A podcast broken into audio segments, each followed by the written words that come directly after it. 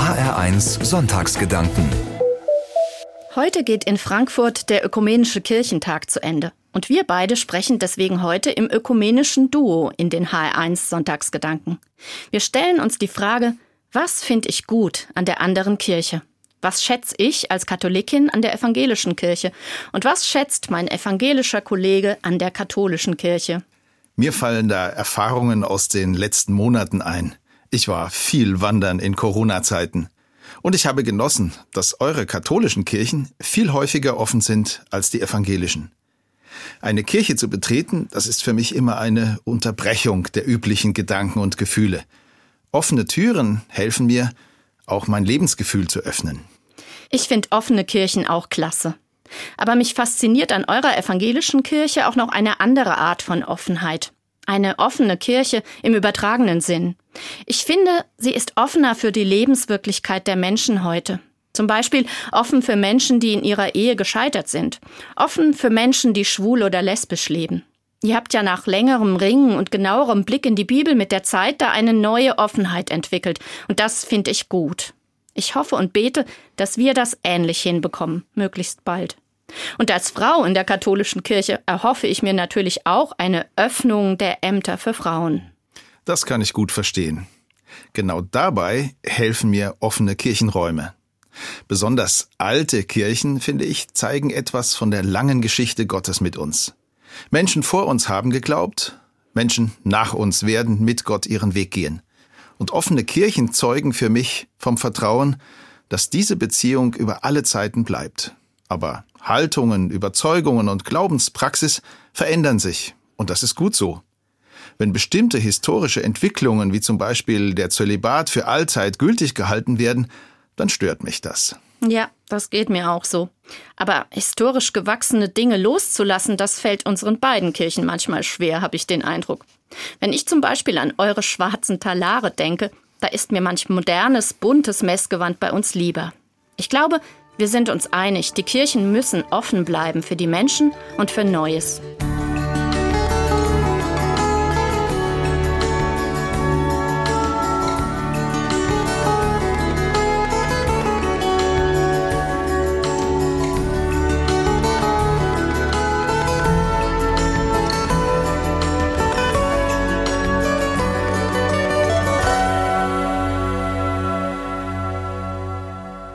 Ich bin in der Grundschulzeit immer mit einem katholischen Nachbarsjungen morgens losgezogen.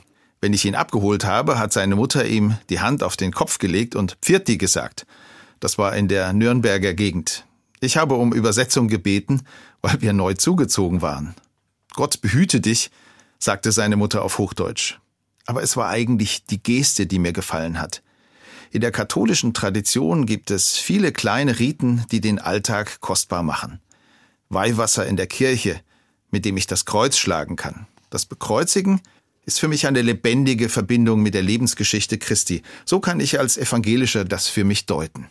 So ein kleines Ritual, das kenne ich auch von zu Hause. Meine Mutter hat uns, wenn wir als Kinder aus dem Haus gegangen sind, mit Weihwasser ein Kreuz auf die Stirn gezeichnet und uns dann nochmal kräftig umarmt. Das war ein Segen und Schutz für den Tag. Es ist für mich bis heute eine starke Erinnerung und wirkt irgendwie immer noch als Segen. Solche Rituale haben für mich tatsächlich auch eine Verbindung zu Jesus Christus. Er hat die Menschen ja auch immer wieder berührt. Gesten waren ihm ganz wichtig, das erzählt die Bibel oft. Überhaupt die Bibel, das fasziniert mich auch an eurer evangelischen Kirche, eure Verbindung zur Bibel. Ich bin immer wieder beeindruckt bis beschämt, wie gut ihr euch mit der Bibel auskennt. Ich bin froh, dass wir da von euch gelernt haben auch wie wir die Bibel kritisch zu lesen haben in ihren Entstehungszusammenhängen. Das stimmt, die Bibel ist lange der Mittelpunkt im evangelischen Leben gewesen und ich hoffe, sie bleibt es. Es gibt einfach wahnsinnig viel Interessantes darin zu entdecken, in dem sich auch unser eigenes Leben spiegelt. In evangelischen Gottesdiensten haben wir in den letzten Jahrzehnten dafür viele Zeichen wiederentdeckt, die bei uns lange vergessen waren. Taufkerzen zum Beispiel, die Kerze begleitet mich als sichtbares Zeichen. Und die Taufe ist jeden Tag für mich eine Rückendeckung. Gott ist präsent in unserer oft bedrohten und schwierigen Welt. Und ich gehöre zu Gottes großer Geschichte. Das macht mich frei von vielen anderen Ansprüchen. Die Taufe macht frei. Das sind auch gute Stichworte für das, was ich an eurer evangelischen Kirche schätze. Erstmal die Bedeutung der Taufe. Ich habe den Eindruck, dass bei uns die Taufe noch etwas wichtiger genommen werden könnte, auch als Grundlage für die Gleichheit aller Gläubigen. Die Taufe ist das erste und wichtigste Sakrament. Das, finde ich, kommt bei euch noch stärker raus. Und dann ist da natürlich die Freiheit. Die hat ja Luther damals vor 500 Jahren besonders hervorgehoben. Die Freiheit des Christenmenschen, die Freiheit des Gewissens. Und das hat auch was zu tun mit Befreiung von Autoritäten und von Bevormundung.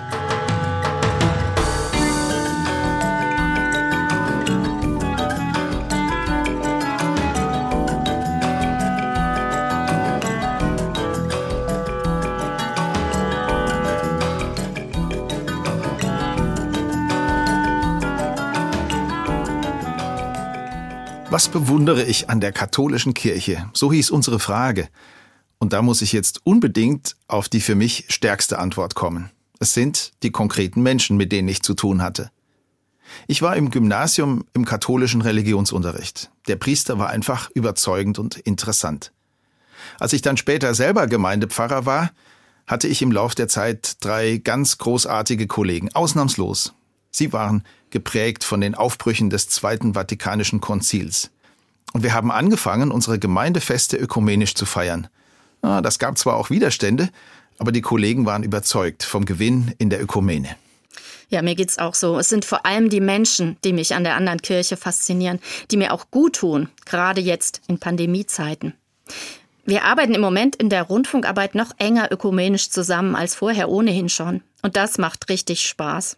Wir lernen voneinander, wir nehmen uns auch mal auf den Arm wegen unserer unterschiedlichen Traditionen. Mit Humor geht das Leben und die Ökumene noch besser. Mich bringt ein evangelischer Kollege immer wieder zum Lachen und zum Lächeln. Er hat eine tolle, positive und gelassene Art. Und das hat übrigens, glaube ich, auch wieder damit zu tun, dass ihm die Bibel Kraft gibt und dass seine Kirche in vielem offener und gelassener ist als meine katholische. Ich war lange Pfarrer in Mainz und da ist es ganz selbstverständliche Theologie, dass Glaube mit Humor dem Leben wesentlich mehr dient. Für mich als Katholikin gibt's übrigens auch evangelische Christen aus früheren Zeiten, die für mich fast sowas wie Heilige sind. Dietrich Bonhoeffer zum Beispiel. Sein Buch Widerstand und Ergebung habe ich zum ersten Mal in einer Klosterauszeit gelesen und es hat mich damals tief beeindruckt. Natürlich vor allem auch der Mensch dahinter.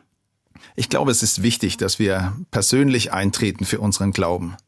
Wir stehen doch gemeinsam vor der Herausforderung, vom Glauben zu erzählen und wie er dem Leben dient. Und gut, dass wir davon unterschiedliche Geschichten erzählen, aber wir arbeiten an der gemeinsamen Aufgabe. Ja, wenn ich in der Öffentlichkeit von meinem Glauben erzähle, dann hat das ja ganz viel damit zu tun, woher ich komme. Und zugleich merke ich in Gesprächen wie unserem hier, bei allen Unterschieden sind wir uns in vielem auch völlig einig. Wir können noch viel voneinander lernen, aber gleichzeitig sind wir längst auch zusammen auf einem Weg. Es gibt dazu ein großartiges Lied des Mainzer Dichters Manfred Siebald. Der Refrain heißt Gut, dass wir einander haben, gut, dass wir einander sehen. Sorgen, Freuden, Kräfte teilen und auf einem Wege gehen. Gut, dass wir nicht uns nur haben, dass der Kreis sich niemals schließt und dass Gott, von dem wir reden, hier in unserer Mitte ist.